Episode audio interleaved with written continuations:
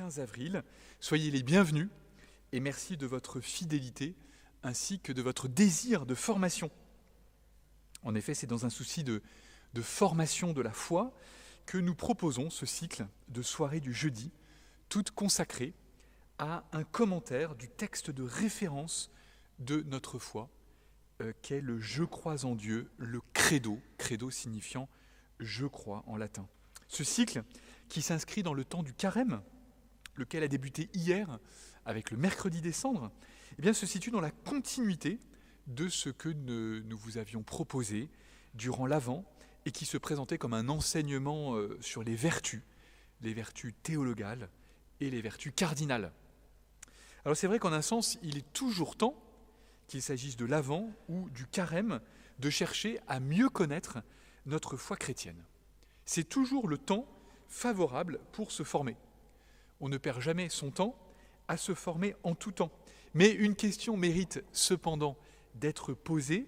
Pourquoi vous proposez ce cycle de conférences sur le credo précisément au début de ce temps de carême? Quel lien existe-t-il entre notre foi, exposée de manière condensée dans le credo, et le carême? La réponse tient dans la nature du carême lui-même. Comme l'écrit le Concile Vatican II, le carême possède en effet un double caractère, celui que nous connaissons bien et qui est celui de la pénitence, mais il ne faudrait pas oublier le premier, qui est, je cite, la commémoration ou la préparation du baptême. On se souvient en effet que c'est durant la vigile pascale que les baptêmes ont lieu et que prend place aussi, pour ceux qui sont déjà baptisés, la rénovation des promesses baptismales. Le carême représente par conséquent pour tous les catéchumènes le temps d'ultime préparation avant de recevoir le baptême, et ce qui pour les catéchumènes relève de la préparation de leur baptême concerne tous les chrétiens qui, durant le carême, sont appelés à se souvenir de leur propre baptême, à commémorer le jour où ils ont été baptisés et à commémorer eh bien, ce que ce baptême a ouvert, à savoir leur existence chrétienne. Il appartient tout spécialement au baptême, en tant que sacrement de la foi, d'être l'occasion euh, d'un enseignement ou d'une transmission de cette même foi, et donc de ce qui la synthétise, à savoir le credo. C'est la raison pour laquelle on peut trouver écrit dans le catéchisme de l'Église catholique, dès l'origine, l'Église apostolique a exprimé et transmis sa propre foi en des formules brèves et normatives pour tous. Mais très tôt déjà, l'Église a aussi voulu recueillir l'essentiel de sa foi en des résumés organiques et articulés, d'où les articles de foi, destinés surtout aux candidats au baptême. Toujours le même catéchisme, au numéro 189 cette fois-ci, la première profession de foi se fait lors du baptême. Le symbole de la foi est d'abord le symbole baptismal. Puisque le baptême nous est donné au nom du Père et du Fils et du Saint-Esprit, les vérités de foi professées lors du baptême sont articulées selon leur référence aux trois personnes de la Sainte Trinité, et c'est donc tout le plan du credo qui sera déroulé durant ce carême. Il y a donc un lien très étroit entre carême, temps du baptême, et credo, résumé de la foi reçue au baptême. Ce lien est rendu visible dans la liturgie de l'Église. On sait peut-être que l'Église prévoit, pour les catéchumènes, peut-être que nous avons déjà assisté ou accompagné des catéchumènes, l'Église prévoit donc pour eux durant le carême, dans les temps qui précèdent immédiatement la vigile pascale, un rite qu'on appelle le rite des traditions, c'est-à-dire étymologiquement des transmissions. Tradition signifiant transmission. Transmission de quoi? De deux textes essentiels à la foi chrétienne, à savoir justement le credo et le Notre Père. À propos de ces traditions, donc de ces transmissions, on trouve un texte de l'Église qui formule les choses ainsi et qui est très beau.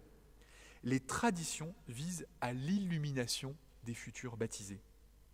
L'Église depuis toujours leur transmet avec amour les trésors qu'elle regarde depuis l'Antiquité comme l'essentiel de sa foi et de sa prière, le symbole de la foi et le Notre Père. En recevant le symbole qui rappelle les hauts faits de Dieu pour le salut des hommes, leurs yeux sont remplis de foi et de joie. C'est ce que nous pouvons souhaiter à tous les baptisés en ce temps de carême, que, à l'instar des catéchumènes, en redécouvrant donc les richesses du credo, leurs yeux soient remplis de foi et de joie. Et pour ce qui est de leur cœur, et pas seulement de leurs yeux, voilà la prière que formule la liturgie de l'Église à l'occasion justement de cette tradition de cette transmission du credo aux catéchumènes. Prière qui est elle aussi très belle. Prions pour nos catéchumènes, pour que Dieu notre Seigneur ouvre les oreilles de leur cœur, ainsi que la porte de sa miséricorde, afin que par le bain de la nouvelle naissance et la rémission de tous leurs péchés ayant été reçus, ils soient trouvés eux aussi en notre Seigneur Jésus-Christ. Cette prière de l'Église pour les catéchumènes, avant d'entamer ce cycle de conférences sur les credos, nous pouvons la reprendre à notre compte pour tous les baptisés, pour nous tous qui sommes baptisés, qui sommes catéchumènes ou euh, qui euh, aspirons à mieux connaître la foi chrétienne, que le Seigneur ouvre les oreilles de notre cœur. Ouvrir donc les yeux de notre cœur, ou les oreilles aussi de notre cœur, certes, mais pour écouter quoi? Ce soir, pour cette ouverture de la série de conférences sur le credo, la question qui va nous occuper est la suivante, et elle se trouve euh, sur la page où vous avez pu euh, y accéder.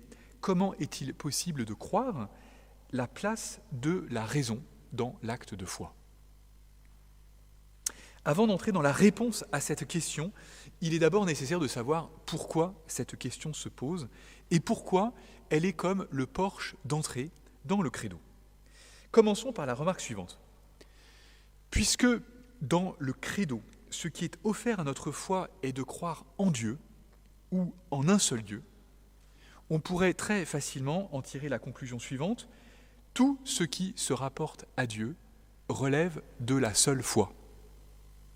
On pourrait se dire en effet, puisque Dieu est l'objet de notre foi, et c'est une évidence, par exemple, lorsque l'on parle de quelqu'un qui est croyant, par exemple quand on distingue entre croyant et pratiquant, on parle évidemment de quelqu'un qui est croyant en Dieu, il n'y a pas besoin de préciser quand il est croyant, c'est qu'il est croyant en Dieu. Puisque donc Dieu est l'objet de notre foi, eh bien, cela veut dire que, euh, cela pourrait vouloir dire que la seule manière d'avoir accès à lui est la foi. Il n'y aurait que la foi qui nous permettrait de savoir et de dire quoi que ce soit sur Dieu. Cette vision des choses, qui est très répandue, l'est aussi bien chez beaucoup de personnes qui ont la foi que chez celles qui ne l'ont pas. Chez les personnes qui ont la foi, on entend en effet souvent un discours de ce type, avoir une foi ardente, être très croyant, ce n'est pas compter sur autre chose que sur la foi pour ce qui a trait à notre relation à Dieu. Et ce n'est donc rien attendre de la raison en particulier, car ce serait précisément manquer de foi que de penser qu'on pourrait ainsi s'appuyer sur la raison ce serait compter sur une sécurité humaine, ce ne serait pas tout attendre de la révélation de Dieu, et en particulier de la révélation en Jésus-Christ. Ainsi, le grand philosophe et penseur chrétien Pascal pouvait-il écrire dans ce sens, je cite dans les pensées, Nous ne connaissons Dieu que par Jésus-Christ. Sans ce médiateur est ôtée toute communication avec Dieu. Par Jésus-Christ, nous connaissons Dieu. Tous ceux qui ont prétendu connaître Dieu et le prouver sans Jésus-Christ n'avait que des preuves impuissantes. Chez les personnes qui ne partagent pas, quant à elles, la foi chrétienne, on entend souvent le même discours, mais d'un point de vue opposé, et que l'on peut résumer en ces termes. La raison humaine peut beaucoup, dans beaucoup de domaines, en particulier dans le domaine des sciences, qu'il s'agisse des sciences naturelles ou des sciences humaines. Mais dès qu'on entre dans le domaine de la religion, de la foi, de la croyance, on entre dans un autre domaine que celui de la raison, et qui est, selon les approches, celui de la conviction personnelle, celui de l'opinion privée, celui du choix de valeur, du sentiment individuel, celui de la croyance traditionnelle, celui de l'adhésion subjective, qui relève de l'intime et même parfois de l'ineffable. Dans tous les cas, selon cette optique, la foi commence quand la raison s'arrête. Dieu est le monopole de la croyance, la raison est inapte en la matière. C'est la phrase de Gorky dans Les bas-fonds Si tu crois en lui, il existe, si tu n'y crois pas, il n'existe pas. Les deux positions, aussi opposées qu'elles soient, ont cependant en commun l'affirmation suivante Dieu n'est qu'une affaire de foi. La question qui se pose à nous est donc la suivante. Cette vision est-elle celle de l'Église catholique? Et si elle ne l'est pas, pourquoi? Et quelle incidence cela a-t-il sur la place euh, de la raison dans l'acte de foi? Pour répondre à cette interrogation, nous procéderons en deux temps. D'abord, nous exposerons en quoi, du point de vue de l'Église catholique, il est considéré comme un dogme d'admettre qu'il est possible de connaître quelque chose de Dieu par la seule raison, sans la foi. Ensuite, dans un deuxième moment, nous verrons en quoi cette vérité est considérée par l'Église, non pas simplement comme une vérité de foi, mais comme une condition à toutes les vérités de foi, et en particulier à celles qui sont exposées dans le credo. Premier moment donc de notre réflexion de ce soir, l'accessibilité de Dieu à la seule raison. Rappelons-nous notre question initiale. Tout ce que nous pouvons connaître de Dieu se trouve-t-il exclusivement dans le credo? Encore une fois, on pourrait être tenté de le penser, car le credo nous fait croire en Dieu, ce qui veut dire qu'on pourrait être amené à se dire, il n'y a que par cet acte de foi que je peux accéder à lui. Pourtant, la position euh, de l'Église catholique sur ce sujet est très claire. Elle a été formulée à la fin euh, du XIXe siècle euh, au Concile de Vatican I. Elle a été reprise au Concile Vatican II, donc au milieu du XXe siècle, ainsi que dans le catéchisme de l'Église catholique, et qui énonce donc, je cite, c'est au numéro 36 du catéchisme de l'Église catholique, qui reprend donc l'affirmation célèbre, fondamentale du Concile Vatican I, mais, qui, ne fait que formuler euh, la foi de toujours, je cite, La Sainte Église, notre mère, tient et enseigne que Dieu, principe et fin de toute chose, peut être connu avec certitude par la lumière naturelle de la raison humaine à partir des choses créées. Si quelqu'un dit que le Dieu unique et véritable, notre Créateur et Seigneur, ne peut être connu avec certitude par ses œuvres grâce à la lumière naturelle de la raison humaine, alors il est en dehors de la foi catholique sur ce sujet-là. Alors sur quoi l'Église fonde-t-elle cette affirmation qui est très forte? Qui est très forte, encore une fois, l'Église soutient que Dieu peut être connu avec certitude par la lumière naturelle de la raison humaine en tant que principe et fin de toute chose. Sur quoi l'Église fonde-t-elle une affirmation aussi lourde? Puisque c'est un dogme, c'est-à-dire une affirmation de foi, l'Église ne peut tirer cette affirmation que de la révélation. C'est seulement parce que c'est révélé par Dieu que l'Église est autorisée à énoncer cela. Or, il existe plusieurs passages des Écritures saintes qui sont quand même le canal privilégié de la révélation, qui vont dans ce sens. Mais le passage qui est cité le plus souvent pour appuyer, encore une fois, cette conviction de foi de l'Église, c'est un passage du tout début, du premier chapitre en tout cas, de la lettre aux Romains de Saint Paul, chapitre 1er, versets 19 et 20. Saint Paul qui affirme, en parlant des païens, c'est-à-dire des non-juifs, de ceux qui, qui, ne connaissent pas la révélation de Dieu, ni euh, dans l'Ancienne, ni d'ailleurs dans la Nouvelle Alliance. Je cite Saint Paul, Ce que l'on peut connaître de Dieu est clair pour eux. Il parle encore une fois des païens. Ce que l'on peut connaître de Dieu est clair pour eux, car Dieu le leur a montré clairement. Depuis la création du monde, on peut voir avec l'intelligence, à travers les œuvres de Dieu, ce qui de lui est pourtant invisible, sa puissance éternelle et sa divinité. L'idée qu'il y a derrière cette affirmation de Saint Paul est simple. Saint Paul affirme qu'il est possible, encore une fois, sans avoir connaissance de la révélation, et donc sans avoir la foi, de connaître Dieu en remontant de la création au Créateur. Par les faits, je peux connaître sa cause.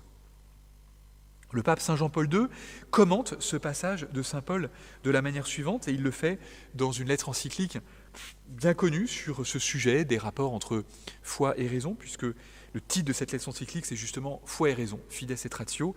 Il le dit euh, euh, au numéro 22 de Fides et Ratio, je cite, Saint Paul, dans le premier chapitre de sa lettre aux Romains, nous aide à mieux euh, apprécier à quel point eh bien, la réflexion qui avait été commencée par les livres de la sagesse est pénétrante.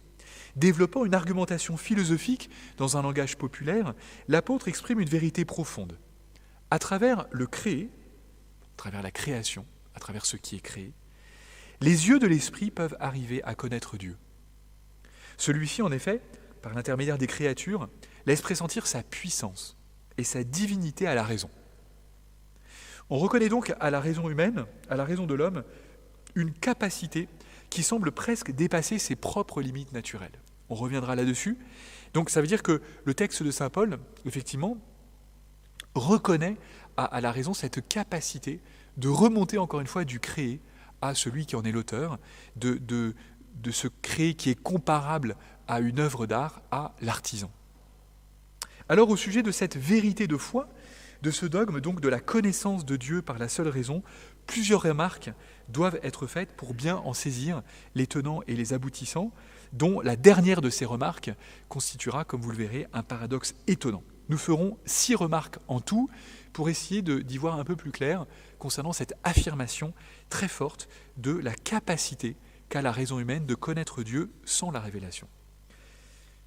Première remarque, euh, d'abord, c'est le fait qu'il soit question d'un accès à Dieu, par la raison donc, qui a fait utiliser au sujet de cette remontée de la création au Créateur, qui a fait utiliser traditionnellement le vocabulaire des voies, dont saint Thomas d'Aquin est un représentant éminent. Ces voies d'accès à Dieu, il en existe plusieurs, on va le voir, mais parce qu'il est question d'un accès à Dieu, il est question de voies d'accès. Ces voies d'accès à Dieu sont ce qu'on appelle, dans la grande tradition philosophique et théologique, les preuves de l'existence de Dieu, à condition de bien préciser le sens dans lequel on emploie cette expression, comme le fait une nouvelle fois le catéchisme de l'Église catholique, cette fois-ci au numéro 31. Je cite, L'homme qui cherche Dieu découvre certaines voies pour accéder à la connaissance de Dieu. On les appelle aussi preuves de l'existence de Dieu, non pas dans le sens des preuves que cherchent les sciences naturelles, mais dans le sens d'arguments convergents et convaincants qui permettent d'atteindre à de vraies certitudes. évidemment que quand il est question des preuves de l'existence de Dieu, il ne peut être question de preuves au sens scientifique, au sens actuel du terme, étant donné que, encore une fois, les sciences euh, ne peuvent mener qu'à des conclusions scientifiques. Elles ne peuvent pas mener à des conclusions qui sont au-delà des sciences. Si elles mènent à des conclusions qui vont au-delà des sciences, alors elles sont tirées euh, au nom d'autre chose que de la science, mais au nom de la philosophie. Et donc, euh, bien sûr qu'il ne pourra jamais y avoir de preuves scientifiques de l'existence de Dieu. En revanche, il existe des preuves rationnelles de l'existence de Dieu. Ce sont ses voies d'accès. Ça, c'était la première remarque. La deuxième, si cette connaissance de Dieu par la raison et non par la foi se fait à partir de la création, il faut préciser qu'elle peut se faire aussi, aussi bien pardon, par la création au sens de la création en dehors de l'homme, le cosmos, euh, le règne animal, que par cette créature qu'est l'homme. C'est pourquoi le catéchisme de l'Église catholique, au numéro 32-34, parle de deux grandes voies d'accès à Dieu qui se présentent à la raison. Je cite, Ces voies pour approcher Dieu ont pour point de départ la création, c'est-à-dire le monde matériel et la personne humaine. Le monde, à partir du mouvement et du devenir, de la contingence, de l'ordre et de la beauté du monde, on peut connaître Dieu comme origine et fin de l'univers. Ensuite, deuxième voie, l'homme. Avec son ouverture à la vérité et à la beauté, son sens du bien moral, sa liberté et la voix de sa conscience, son aspiration à l'infini et au bonheur, l'homme s'interroge sur l'existence de Dieu. À travers tout cela, il perçoit des signes de son âme spirituelle, germe d'éternité qu'il porte en lui-même, irréductible à la seule matière.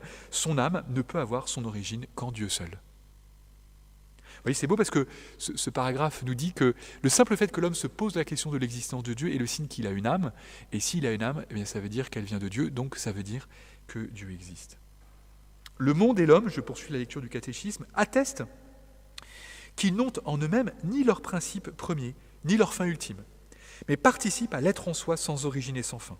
Ainsi, par ces diverses voies, l'homme peut accéder à la connaissance de l'existence d'une réalité qui est la cause première et la fin ultime de tout, et que tous appellent Dieu.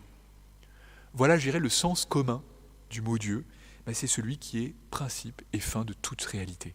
Que cette réalité, encore une fois, soit extra-humaine, non humaine, ou qu'elle soit humaine. Troisième remarque, ce n'est pas parce que ces deux grandes voies existent que nous nous trouvons pour autant sur une autoroute à deux voies, au revêtement dernier cri, qu'il serait facile d'emprunter au volant d'une voiture à la conduite assistée, silencieuse et évidemment non polluante. En effet, si cette connaissance de Dieu est naturelle, au sens où elle se fait par notre raison naturelle, il ne faut pas oublier que notre nature est blessée par le péché original. Par conséquent, par le péché originel. Par conséquent, ça n'est pas parce que la raison de tout homme est capable de parvenir à la connaissance de Dieu que tout homme qui fait usage de sa raison parvient à la conclusion que Dieu existe. La preuve en est que certains qui usent de leur raison parviennent même à la conclusion inverse, qui est l'athéisme. L'Église est la première à être consciente de cette fragilité de la raison, comme on peut le lire toujours dans le catéchisme, mais cette fois-ci au numéro 37. Je cite, Dans les conditions historiques dans lesquelles il se trouve, l'homme éprouve cependant bien des difficultés pour connaître Dieu avec la seule lumière de, seule lumière de sa raison. Bien que la raison humaine, en effet, à parler simplement, puisse vraiment, par ses forces et sa lumière naturelle, arriver à une connaissance vraie et certaine d'un Dieu personnel, protégeant et gouvernant le monde par sa providence, ainsi que d'une loi naturelle mise par le Créateur dans nos âmes, il y a cependant bien des obstacles empêchant cette même raison d'user efficacement et avec fruit de son pouvoir naturel, car les vérités qui concernent Dieu et les hommes dépassent absolument l'ordre des choses sensibles, et lorsqu'elles doivent se traduire en action et informer la vie, elle demande qu'on se donne et qu'on se renonce. L'esprit humain, pour acquérir de semblables vérités, souffre difficulté de la part des sens et de l'imagination, ainsi que des mauvais désirs nés du péché originel. Ou encore, toujours sur ce même thème, euh, de la difficulté qui naît du péché originel pour la raison d'emprunter ces voies qui mènent à Dieu. Je cite toujours Saint Jean-Paul II dans l'encyclique Fides et Ratio. Selon Saint Paul, dans le projet originel de la création était prévu la capacité de la raison de dépasser facilement le donné sensible, de façon à atteindre l'origine même de toute chose, le Créateur. À la suite de, la désobéissance par laquelle l'homme a choisi de se placer lui-même en pleine et absolue autonomie par rapport à celui qu'il avait créé, eh bien la possibilité de remonter facilement à Dieu comme Créateur a disparu. Encore une fois, le texte ne dit pas que la possibilité de remonter à Dieu Créateur a disparu il dit la possibilité de remonter facilement à Dieu créateur a disparu. Donc ce qui veut dire que ça n'est plus facile, c'est difficile, mais ça n'est pas impossible. Le péché originel, s'il a affecté cette capacité, s'il a blessé la raison, ne l'a pas complètement réduite à l'incapacité. Le péché originel a blessé la nature, il ne l'a pas anéanti. Quatrième remarque, cette difficile accessibilité à Dieu par la seule raison naturelle explique que Dieu est aussi révélé ce qui pourtant pouvait être connu sans la révélation. C'est pourquoi on trouve dans le credo, par exemple, l'affirmation que Dieu existe, et qui, encore une fois, d'après l'Église, peut être connue indépendamment du credo. Eh bien, c'est pourquoi on trouve pourtant dans le credo cette affirmation qui, qu'on peut découvrir sans lui, parce que, encore une fois, euh, Dieu vient en aide à l'homme. Je cite le catéchisme, c'est pourquoi au numéro 38, c'est pourquoi l'homme a besoin d'être éclairé par la révélation de Dieu, non seulement sur ce qui dépasse son entendement, évidemment, mais aussi sur les vérités religieuses et morales qui, de soi, ne sont pas inaccessibles à la raison, afin qu'elles puissent être, dans l'état actuel du genre humain, marqué par le péché, connues de tous sans difficulté, avec une ferme certitude et sans mélange d'erreurs. Cinquième remarque, cette connaissance de Dieu par la seule raison naturelle ne rend pas du tout pour autant superflu, évidemment, la révélation et donc le credo. En effet, ça n'est pas la même chose euh, de Dieu qui est connu par la raison et par la foi. Par la raison, l'homme peut connaître Dieu en tant qu'il existe, en tant qu'il est unique, en tant qu'il est le créateur du monde et de l'homme, en tant qu'il est la finalité de tout, en tant qu'il est providence, en tant même qu'il est personnel. En revanche, il est évident que la raison ne peut connaître par elle seule Dieu en tant qu'il est Père et Fils et Saint-Esprit, en tant qu'il a révélé à l'homme son dessein d'amour qui prend la forme de l'histoire du salut. De même que la connaissance de Dieu par la foi n'exclut pas une connaissance de Dieu par la raison, comme nous l'avons vu, eh bien la connaissance de Dieu par la raison ne suffit évidemment pas, car elle nous fait connaître peu de choses en comparaison de tout ce que Dieu a voulu nous faire connaître par sa révélation. Le catéchisme peut donc écrire, cette fois-ci au numéro 35, les facultés de l'homme le rendent capable de connaître l'existence d'un Dieu personnel, mais pour que l'homme puisse entrer dans son intimité, Dieu a voulu se révéler à lui et lui donner la grâce de pouvoir accueillir cette révélation dans la foi. Dernière remarque, euh, pour commenter hein, cette affirmation de l'Église après laquelle euh, la raison de l'homme, la raison naturelle de l'homme, peut, même marquée par le péché originel, peut connaître de Dieu, et bien notamment qu'il existe, qu'il est un, qu'il est créateur, etc., etc. Dernière remarque, si l'on prend un peu de recul sur ce dogme, qui est donc celui de la connaissance naturelle de Dieu par la raison, on se trouve devant un paradoxe étonnant. L'Église est en effet en train de dire que la révélation nous enseigne qu'il est possible de savoir quelque chose de Dieu sans elle. Cela appartient donc à la révélation d'admettre que l'homme puisse connaître quelque chose de Dieu, mais sans la révélation. C'est la foi qui nous enseigne que nous pouvons en un sens, c'est-à-dire pour parvenir à savoir que Dieu existe, mettons, eh bien, c'est la foi donc qui nous enseigne que nous pouvons en un sens faire sans elle. Dire qu'il n'y a que la foi qui puisse nous permettre de connaître et de dire quoi que ce soit sur Dieu, ce qui est ce que l'Église va appeler le fidéisme, est en réalité infidèle à la foi. Car c'est la foi qui nous demande d'avoir confiance en la raison. Quelqu'un qui dirait je veux m'en tenir seulement à ce que les Écritures affirment Quelqu'un qui donc dirait mais il n'y a que l'écriture qui me permet d'avoir accès à Dieu, lit dans les Écritures, et c'est justement le passage de Saint Paul que nous avons lu, qu'il n'y a pas que le livre des Écritures, mais qu'il y a aussi le livre du monde qui nous parle de Dieu. Pour l'Église catholique, partant, il est de foi de croire que l'on peut accéder à l'existence de Dieu par sa raison naturelle, c'est-à-dire sans la foi. Ici, ce n'est plus seulement la foi qui dit à la raison, vas-y, tu peux y arriver, c'est la foi qui dit aux croyants, même si toutes ces questions d'arguments en faveur de l'existence de Dieu, même si toutes ces questions de, preuves de l'existence de Dieu, même si tout cela te laisse à première vue sceptique, et beaucoup trouvent très hypothétique tout ce qui s'apparente aux arguments en faveur de l'existence de Dieu, eh bien c'est ta foi qui te fait un devoir de croire qu'il est possible de conclure philosophiquement à l'existence de Dieu, la possibilité de la connaissance naturelle de Dieu étant un dogme.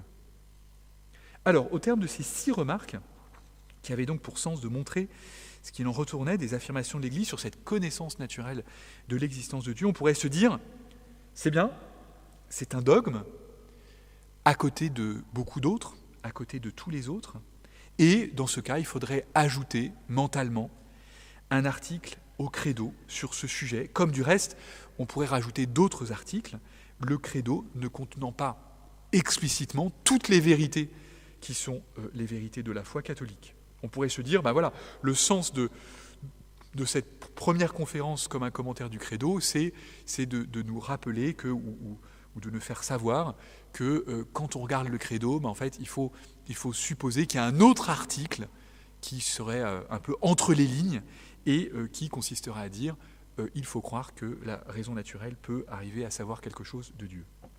Mais en réalité, ce n'est pas seulement ainsi qu'il faut voir les choses, il faut faire un pas de plus ce sera notre deuxième moment qui euh, euh, tentera de, montrer en quoi euh, cette affirmation de la connaissance naturelle de, Dieu par la seule raison est en réalité un préambule à la foi. Il faut donc faire ce pas de plus. La position de l'Église catholique n'est pas uniquement que la connaissance de Dieu sans la foi est un article de foi, mais sa position est que cette proposition est la condition à tous les articles de foi, raison pour laquelle nous en parlons en ouverture de euh, ce commentaire des articles du credo. Mais qu'est-ce à dire? Deuxième moment donc, euh, c'est dire qu'il s'agit là d'un préambule à la foi. Un préambule, c'est une, pièce euh, qui nous permet de, rentrer dans une autre pièce. Voilà, c'est comme un vestibule, c'est un endroit où on marche avant de pouvoir entrer quelque part. Peut-être que le mieux, pour entrer en matière ici et de partir d'un texte de saint Thomas d'Aquin. Ce dernier, dans ses écrits, a souvent l'habitude de procéder en mode question-réponse, c'est-à-dire en émettant des objections à ce qu'il va affirmer ensuite et qui consistera en partie à répondre à ces objections. Or, à un moment, euh, saint Thomas est en train de se demander s'il est possible, s'il est possible de démontrer que Dieu existe. Il répondra par l'affirmative à cela, parce qu'encore une fois, c'est le corollaire de tout ce que nous avons dit jusque-là, il est possible donc de démontrer que Dieu existe, démontrer bien sûr pas au sens scientifique, mais au sens euh, de la philosophie. Donc, lorsqu'il est en train d'examiner la question de savoir s'il est possible que Dieu, que l'existence de Dieu fasse l'objet d'une démonstration, il se fait l'objection suivante, je cite. L'existence de Dieu est un article de foi. Et c'est vrai que quand on regarde le credo, je crois en Dieu, ben, c'est un article de foi que Dieu existe.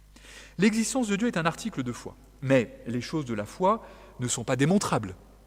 Bah oui, parce que la démonstration fait savoir. C'est vrai que quand quelque chose est démontré, elle est sue. Alors que si on est dans un article de foi, on n'est pas dans l'ordre d'une chose qui est sue, on est dans l'ordre d'une chose qui est crue. Je poursuis euh, la lecture de l'objection. L'existence de Dieu est un article de foi. Mais les choses de la foi ne sont pas démontrables, car la démonstration fait savoir. Or, il y a foi, citation de Hébreu 11.1, de ce qui n'apparaît pas. Donc, l'existence de Dieu n'est pas démontrable. L'objection, pour la résumer, est la suivante. L'existence de Dieu relève de la foi, puisque elle se situe elle est présente dans un article de foi. Or, ce qui relève de la foi est par définition indémontrable, car qui dit démonstration dit savoir, et la foi ne fait pas savoir, mais elle fait croire. Quelle est donc la manière que saint Thomas va avoir de répondre à l'objection Et vous allez voir que dans cette réponse à l'objection, il y aura une affirmation qui sera euh, pour nous fondamentale. Je cite saint Thomas qui répond à cette objection. Il faut répondre que l'existence de Dieu, ainsi que les autres choses du même genre, qui peuvent être connues par la raison naturelle au sujet de Dieu, comme il dit dans l'Épître aux Romains, c'est le texte que nous avons cité, eh bien ce ne sont pas des articles de foi, mais ce sont des préambules à ces articles. C'est ainsi, en effet, que la foi présuppose la connaissance naturelle, de même que la grâce présuppose la nature et la perfection, ce qui est perfectible. Cette réponse nous fait faire un pas de plus qui est d'une portée considérable. L'affirmation de la possibilité pour la raison de connaître quelque chose au sujet de Dieu n'est donc pas simplement un des nombreux contenus de la foi catholique. Ce n'est pas simplement que c'est un objet de foi. Il faut y croire parce que le Concile Vatican l'a dit. Non. Mais c'est aussi, et plus fondamentalement, que c'est une condition, c'est un présupposé à l'acte de foi et à tous les articles de foi. C'est bien ce que signifie la formulation de saint Thomas. La foi présuppose la connaissance naturelle. De même que la grâce présuppose la nature et la perfection, ce qui est perfectible. Quand on dit que la grâce présuppose la nature, par exemple, on dit que la charité, qui est le don de l'Esprit Saint, ben, ça présuppose quand même une âme pour la recevoir. Parce que, par exemple, un animal, étant donné qu'il n'a pas d'âme rationnelle, eh bien, un animal, en ce sens-là, ne peut pas avoir d'acte de charité. Bien sûr qu'il y a des comportements animaux qu'on pourrait qualifier d'altruistes, mais ce qui est sûr et certain, c'est que là, l'animal n'a pas de quoi recevoir la grâce euh, de la charité qui vient de l'Esprit Saint. L'Esprit Saint a été versé dans nos cœurs, euh, la charité a été versée pour nos cœurs par l'Esprit Saint qui nous a été donné. Ben ça, il faut, pour qu'il y ait, un, liquide versé, il faut un, réceptacle, un récipient. Pour, pour qu'il y ait un, contenu, il faut qu'il y ait un contenant. Et pour que la grâce soit reçue, il faut une condition de réception de la grâce. Et donc, ben, il faut une nature.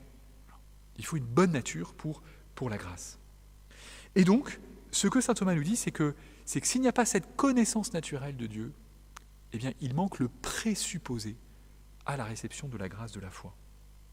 Je ne peux croire en la révélation si je n'admets pas le potentiel qu'elle a raison de connaître quelque chose par elle-même au sujet de Dieu. Le catéchisme de l'Église catholique ne s'exprime pas autrement en une formule qui, vous le verrez, est stupéfiante. On est au numéro 36 du catéchisme. Le catéchisme cite à nouveau le Concile Vatican I comme nous l'avons cité au début de cet exposé, la Sainte Église, notre Mère, tient et enseigne que Dieu, principe et fin de toute chose, peut être connu avec certitude par la lumière naturelle de la raison humaine à partir des choses créées. Et là, le catéchisme ajoute une phrase, sans cette capacité, l'homme ne pourrait accueillir la révélation de Dieu. Sans cette capacité, l'homme ne pourrait accueillir la révélation de Dieu.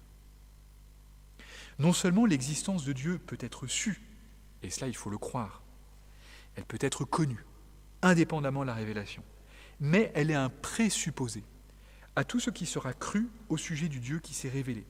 C'est la conséquence de ce statut de préambule. On peut ne pas avoir conscience de passer par ce préambule, en fait tout le monde y passe. L'existence de Dieu étant certes pour la plupart des personnes, dans les faits, un article de foi, mais elle est formellement un préambule à tous les articles. Même pour quelqu'un qui croit seulement et qui ne le sait pas, le fait de pouvoir savoir que Dieu existe est un présupposé, un prérequis pour tout ce que j'ai à croire.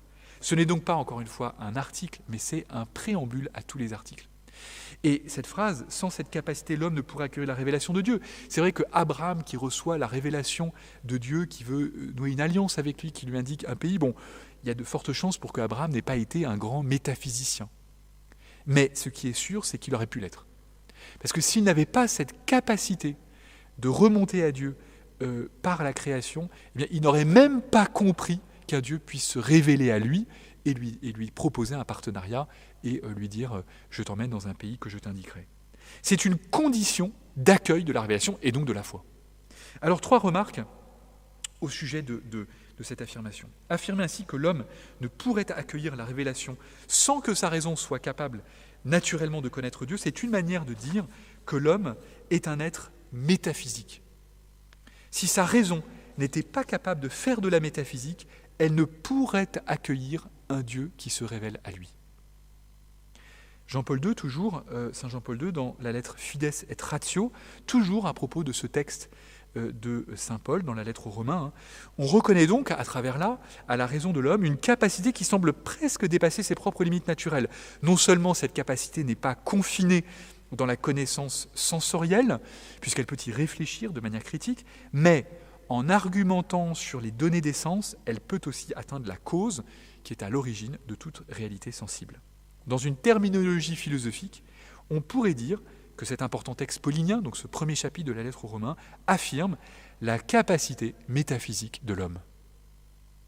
Deuxième remarque, reconnaître cette capacité à l'homme, eh bien c'est une conséquence tout simplement du fait que l'homme est créé à l'image de Dieu. Dans le texte que je vous ai cité, le numéro 36 du catéchisme, juste après avoir dit, avoir dit sans cette capacité l'homme ne pourrait accueillir la révélation de Dieu, le catéchisme ajoute L'homme a cette capacité parce qu'il est créé à l'image de Dieu. Genèse 1, 27. Le Dieu qui se révèle à l'homme et qui s'offre à sa foi est d'abord le Dieu qu'il a créé à son image, capable de, connaître, de le connaître par la raison et de le reconnaître par la foi. C'est le même Dieu qui a créé un être en lui donnant une raison qui permet de le connaître naturellement et qui se révèle à lui euh, en, lui donnant par la foi la capacité de le reconnaître. Troisième remarque, associer, associer ainsi connaissance naturelle et révélation, comme le fait l'Église catholique, est clairement donné à voir que la foi ne saurait être contraire à la raison, elle en est le perfectionnement, même si elles sont de deux ordres différents. Comme le dit le catéchisme au numéro 35, les preuves de l'existence de Dieu peuvent disposer à la foi et aider à voir la foi ne s'oppose pas à la raison humaine. Elles sont donc fructueuses et pour ceux qui ne croient pas et pour ceux qui croient. Conclusion de euh, cette première euh, séance, de cette première série de, catéchèses sur euh, donc le credo, et qui voulait commencer donc par, le credo avant le credo. En conclusion, rappelons la question qui nous occupait et qui était la suivante. Comment est-il possible de croire la place de la raison dans l'acte de foi Au terme de ce parcours, on peut y répondre de la manière suivante. Il est possible à l'homme de croire, c'est-à-dire de dire credo, de dire je crois, de dire le credo, et de croire en tous les articles du credo, non pas seulement parce que Dieu s'est révélé à lui, c'est sûr que si Dieu ne s'était pas révélé, euh, il n'y aurait rien à croire.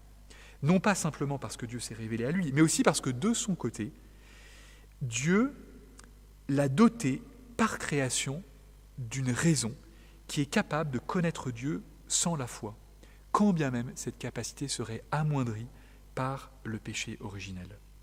Bien loin d'être dans une opposition ombrageuse avec la foi, la raison conditionne l'acte de foi. Elle en est un préambule.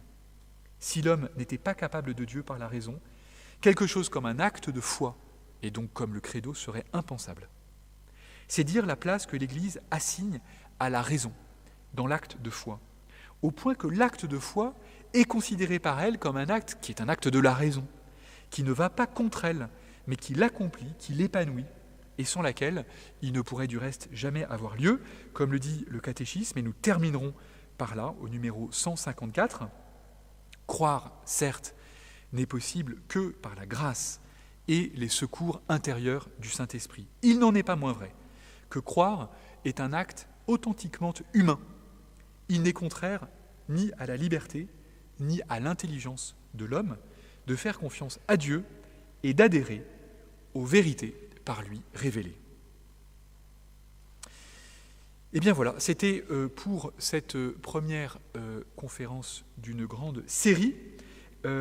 Peut-être est-il nécessaire de préciser que là, désormais, le temps qui va s'ouvrir, c'est un temps de, questions.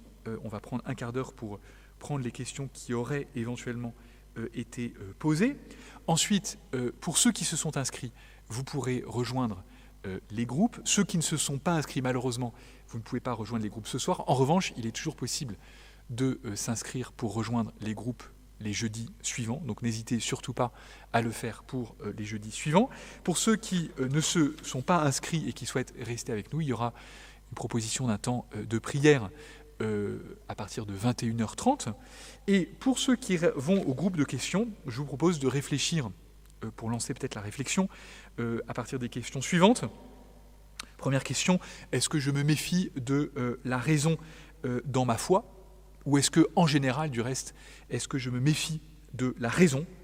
Est-ce que euh, j'accorde plus d'importance à l'émotion, à, euh, au sentiment euh, Ou est-ce que j'ai confiance dans la raison?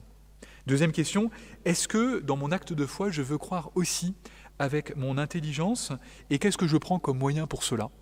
Est-ce que j'essaye d'impliquer mon intelligence dans mon acte de foi?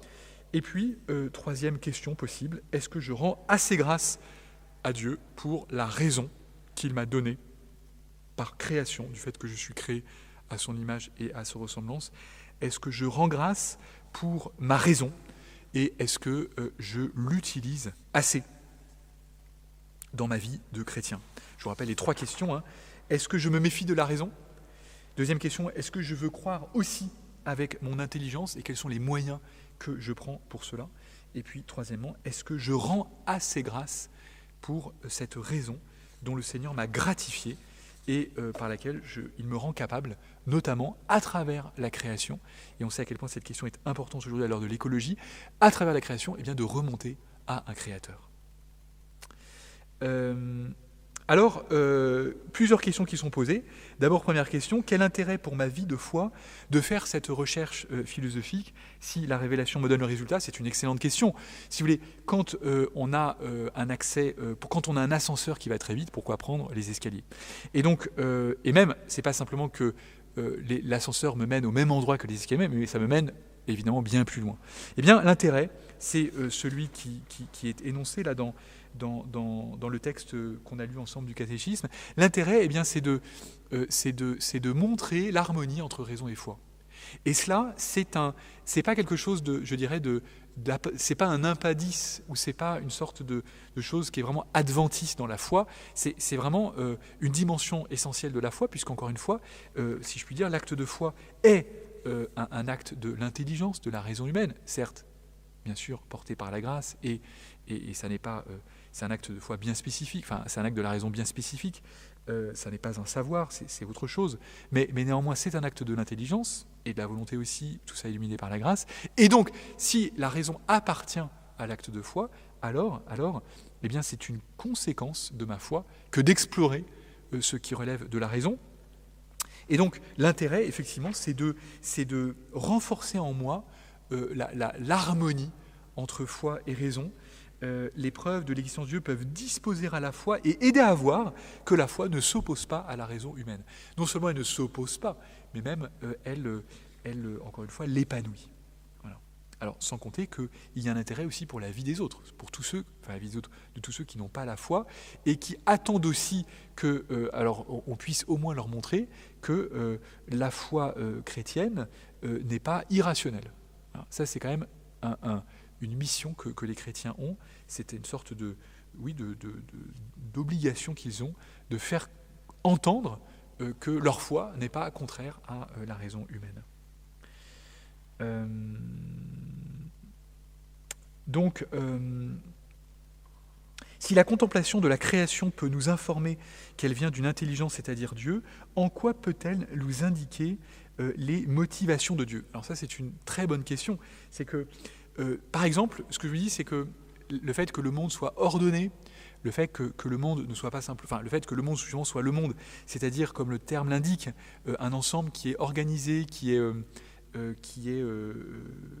qui, a un, qui, a un, ordre, qui a une harmonie, le fait que le monde soit un cosmos, eh bien, ça nous permet de dire que eh bien, Dieu a créé le monde aussi je, dis, je dirais, pour la beauté du geste, c'est-à-dire parce que c'est beau. Et donc, Dieu vit que cela était bon. Le bon, bah, c'est aussi le beau. Dieu vit que cela était beau.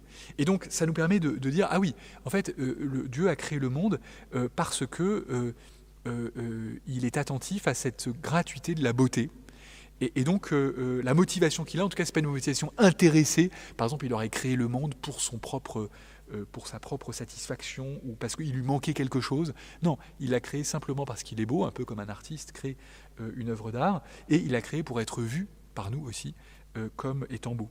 Et donc, par exemple, le fait que, que, le monde, qu'on perçoive qu'il existe une forme de, oui, d'harmonie entre l'homme et la création, bah, ça permet de se dire, ah mais peut-être que le monde serait créé euh, pour moi, et s'il est créé pour moi, bah, ça veut dire qu'il faut que j'en prenne soin. Et donc, euh, parce que souvent, euh, d'ailleurs, les gens, bah, parfois on peut avoir l'impression de d'en tirer la conclusion contraire, parce qu'il a été créé pour l'homme, du coup l'homme peut en faire n'importe quoi. Ben non, puisqu'il a été créé au service de l'homme, euh, l'homme doit euh, euh, le, garder, enfin être respectueux envers lui. Et donc, le fait de déceler comme ça un auteur derrière l'œuvre, eh bien, ça permet de, de, je dirais, de, d'essayer de de déceler quelles pourraient bien être ses intentions. Après, c'est sûr et certain que, que, les intentions de Dieu euh, sont quand même euh, plus manifestes et, plus clairement connaissables par sa révélation.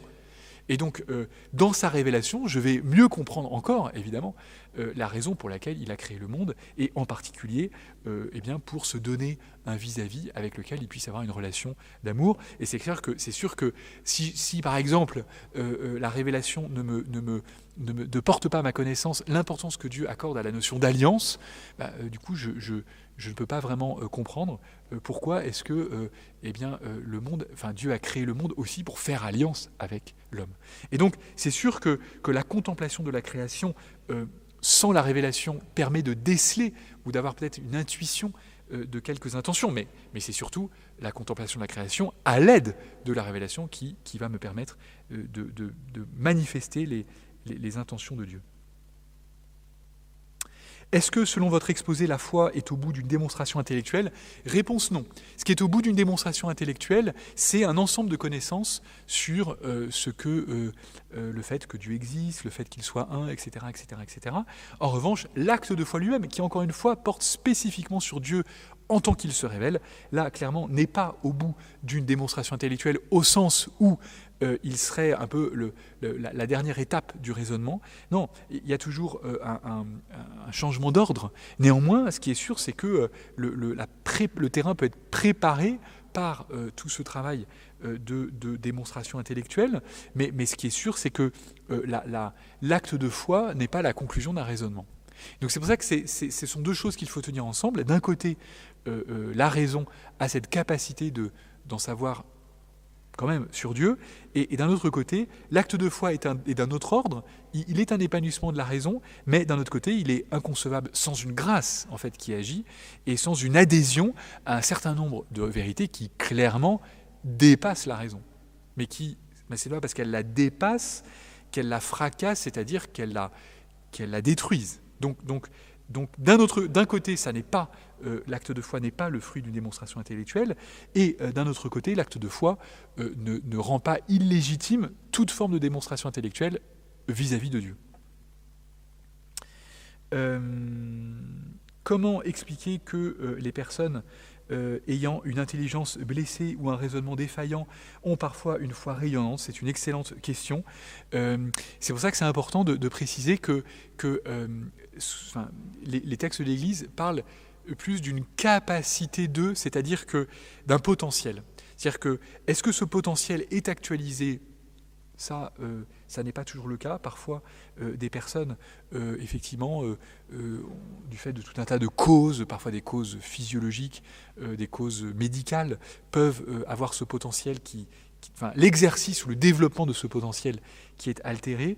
Mais néanmoins, ce potentiel est, là parce que sinon, il n'y aurait pas de raison humaine. Dès qu'il y a une raison humaine, il y a ce potentiel.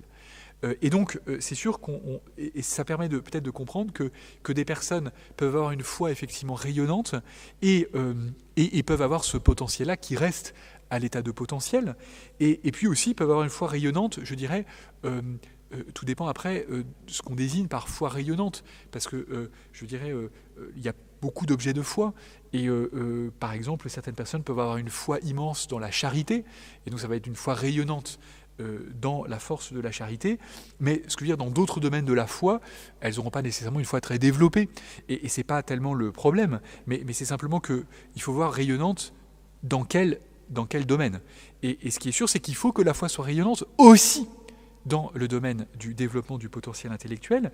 Et donc, euh, euh, il faut que dans chaque domaine que la foi pourrait toucher, eh bien, la foi puisse rayonner de sa capacité à éclairer euh, le domaine en, question. Donc, c'est sûr que dans certains domaines, où la foi peut être absolument rayonnante, et d'ailleurs l'histoire de l'Église le montre, l'histoire de la sainteté le montre, euh, il y a beaucoup de personnes avec une foi rayonnante, mais qui n'a pas rayonné dans ce domaine, et, ce n'était pas du tout euh, nécessaire.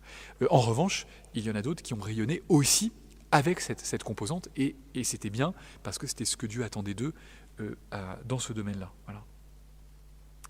La raison peut amener à croire en l'existence de Dieu, mais aussi à nier son existence. Est-ce là que se situe la liberté humaine?